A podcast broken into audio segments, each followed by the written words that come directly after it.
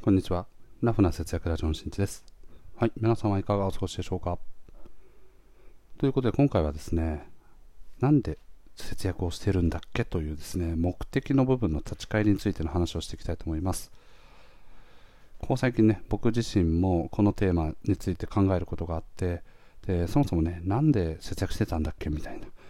っていうところをね、ちょっと自分の中でこう自問自答しながら、じゃあ自分にとって幸せになるためには、どういうものにはお金を使ってよくて、どういうものにはお金を使わないのか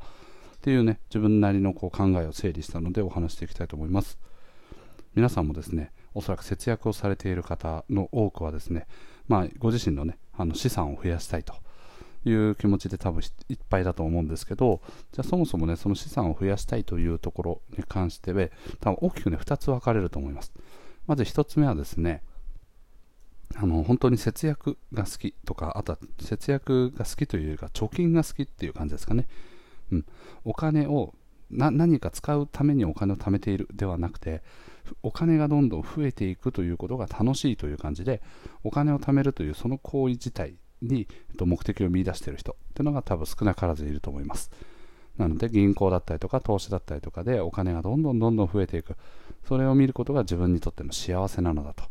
じゃあなんでお金を増やしてるんですかっていうと何かに使うためではなくとその増えていくお金の様子を見ているのが好きとかね。だからまああの会社とかでいうところね目標みたいなものを達成するために達成率120%みたいなそういうところにこう喜びを感じるみたいなそんな感じの人とかもいるんじゃないかなと思います。で2つ目のパターンは何か欲しいものがあるためにお金を貯めている節約をしているっていうパターンですね。多分この2つ目がね多分ほとんどの人なんじゃないかなと思うんですけど自分自身のね好きなもの例えばなんか洋服だったりとかなんかコスメだったりとかあとはこうなんかどっか旅行に行くだとかねそういうものにお金をこう投資するためお金を使えるようにするためにその他に、えっと、自分にとって無駄だと思うものはできるだけお金をかけないっていう考え方、うん。まあ、すなわち自分の好きなことのためにお金を使うという思考ですね。お金を貯めることがさっきさっきの人はお金を貯めるお金が貯まっていくのが好きというのに対して別にそういうのが好きなわけではなくて何か他にやりたいことがあるからお金を貯めているという方ですね。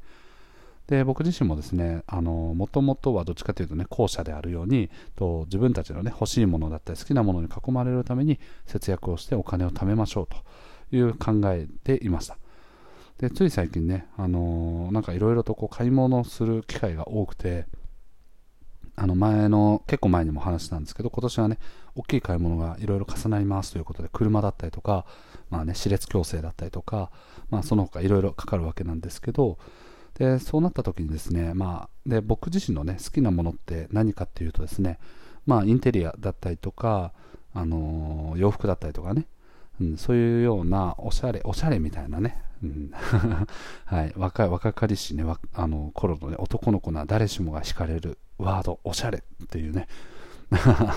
別に男の子に限らずですけどそのねおしゃれというものに関連するものにお金を比較的使ってきたんですね。でただまあ結婚とか結婚を境に僕は節約というのを意識していった時にまずじゃあ自分にとってね洋服とかっていうのはどちらかというとねあの今までよりかはこだわらなくなったんですね。うん。でその分やっぱこだわりが少なくなったってことは洋服に使うお金っていうのが減るので結果的にお金が貯まっていく。でそしてそういうなんかあのこだわるべきところが減っていけばいくほどどんどんどんどんお金の貯まり方っていうのは増えていくわけですね、うん、洋服へのこだわりが、ね、あの100%だった場合月々の貯金が5万円だったとしたらとそのねこだわりを0%に近づけていく。で限例えばじゃあね50%ぐらい今までよりもちょっと半分ぐらいに抑えておこうとなると例えば月々10万貯められますよとか。でそれらを全部もう完全なるゼロの状態にすると月々20万ぐらい貯め貯めれますよとかね。そんな感じの仕組みだと思うんですけどなんかそういうふうにですねなんかこうできる限りこだわらない、うん、っていう思考が自分の中でだんだんだんだんこう染みついていっちゃって今まで本当は好きだった洋服だったりとかインテリアっていうものに関してもとなんか少しずつねお金をかけなくなってきたんですね、うん、本当ならとなんで節約してるなんでお金貯めてるんだっけっていうとこういう好きなものに囲まれるためにお金を貯めているはずなのに自分の思考の中ではできる限りこだわりを捨ててお金を抑える。すなわち、さっきのこう2パターンいるうちの1パターン目ですね。はい。に該当するようになってきてるわけですね。1パターン目っていうのはお金を貯めること、そのこと、行為自体に喜びを感じているっていうパターンですね。なので僕は徐々に徐々にですね、こう物を買うというふうになった時の、まず最初の考え方としては、やはりこうできるだけコストを抑えるみたいな、ね、あの思考がすごく強く身についてしまってるなというのが最近の気づきですね。何か物をね、買おうって思った時、例えば洋服だったり靴だったりとか、っていうのを久しぶりに買おうって思った時にも、やっぱり、これって本当にいるんだっけ？とか、なんか、これって本当に買っていいんだっけ？みたいな。なんかもうそれだったらちょっと靴とかもデザインデザインがちょっとダサくなるけどと半分の値段で買えるんだったらこっちの方がいいんじゃないか？とかね、まあ、すなわちこう今までは好きだったファッションっていうものに関してもとこだわるポイントっていうのがね薄れてきてと妥協していくっていうことですね、うん、そうなった時になんかこうあれ？自分って何のために節約してお金貯めてるんだっけ？みたいな。ことをねあの立ち返る機会がありました。はい。なので、まあ、そういった時に自分自身は、あそうだよねって、このためにお金を貯めてるんじゃないかと、節約してるんじゃないかと。いうことに気づいて、まあ、もちろんね、今まで通り、じゃあよし、じゃあファッションのね、100%のこだわりを持って選ぶぞっていう気持ちはさらさらないんですけど、だからといって、こだわりをね、ゼロにしないといけないのかっていうと、決してそうではなく、と好きなものであれば、従来通りね、あの50%ぐらいのこだわりを持って、妥協するとこは妥協するけどと欲しいものは手に入れていくみたいなそんな感じですかね。っていう考え方をね持っておかないとですね気づくとですね何でもかんでもね値段っていうのが第一指標になって物がね買えなくなります。で物買うってなった場合にほとんどがユニクロとかねになってきます。これはあくまでも自分が好きなのがファッションっていう前提でね考えていただくとちょっと違和感あると思うんですけど例えばねコーヒーがすごく好きだって言っている人がですねすんごい安いコーヒー豆ばっか飲んでるみたいなね。で僕はあのすごくこだわりを持ってるんだ、まあ、それもこだわりなのかもしれないですね。あの安いコーヒーを飲むっていうこだわりなのかもしれないですけど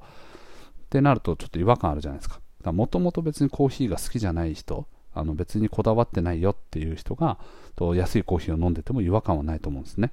ファッションも同じようにファッションに僕はこだわってるんだよって言ってる人たちがもう全身でユニクロみたいな。あの別にこれユニクロを否定してるわけではないんですけど、うん、なんかこうねあのやっぱおしゃれな人ってそういうあのユニクロとか特定のブランドだけではなくていろんなブランドとかを組み合わせたりとかシルエットを気にしたりとかいろいろやってると思うんですけど、ね、そういうものをですね考えずにとファッションが好きなんだって僕は言ってるんだけど全身ユニクロみたいなちなみに今日も全身ユニクロでしたね はい。で、現在はですね、子供送ってきたばっかなので、もうパンツ一丁ですね。はい。部屋にこもってますので、ご安心くださいという感じですね。ということでですね、なんかね、こう節約をしていく目的って何なんだっけってこう自分にとってこだわるポイントとか、と何のためにお金を使おうと思っているんだっけみたいなところはですね、自分の中でしっかり持ってた方がいいなと思います。じゃないとですね、本当僕みたいにですね、もうあの、2、3000円ぐらいの T シャツであったとしても、んどうしよっかな、みたいな、買おうかな、んみたいな感じでですね、デザインはすごく好きなんだけど、本当にこれいるのかな、みたいなのでね、1週間ぐらい悩んだりとか、そんな感じになってくるとですね、かなり窮屈になってきます。うん、で、それらはどうしてそういう悩みを持ってしまうのかっていうと、自分にとってね、使っていい、その、使い先ですね、お金の使い先を明確に決められてない、すなわちこだわるポイントとそうでないポイントがあやふやになっちゃっているがゆえに、自分でも迷いが出ているということなんじゃないかなと思います。なので皆さんもですね、今一度こう節約をしている目的に立ち返ってですね、例えばこうね、あの、1年の間でね、こう、四季の中で4つのシーズンでそれぞれね旅行に行くぞみたいな海外旅行行くぞみたいなそういうのでもを意識しているのであればそういったところにお金をねこう投資していく、すなわちこだわりを持っているポイントにお金を使うってことは、全然節約をしている意味、目的になってくるはずなので、とそういうね、目的意識というのを今一度持ってみるといいんじゃないかなと思います。でこれらはですね、お金の使い先が明確になるということもそうだし、もちろんお金をここには使わない方がいいなという、あの自分にとってね、無駄と思っている部分も改めて整理ができるので、あ、じゃあここはね、別にこだわってないから、お金使うのやめようみたいな。じゃあこれ買わないみたいな。ね、買い物かごから取り出しちゃう、削除しちゃうみたいな。っていうこととかもいろいろできるので、ね、あのやってみるといいと思います。ということでですね、皆さんね、節約っていうものを頑張、頑張るという言い方はちょっと嫌ですけど、節約をね、楽しみながら実践して、そしてそこで得られたね、自分にとってのその大切なお金を自分の好きなことに使っていく、そんな生活をね、暮らし、過ごしていけると、きっと幸せにね、毎日暮らしていけると思いますので、ぜひ一緒にやっていきましょう。はい。ということで今回の配信は以上です。最後まで聞いてくれてありがとう。また聞いてね。バイバーイ。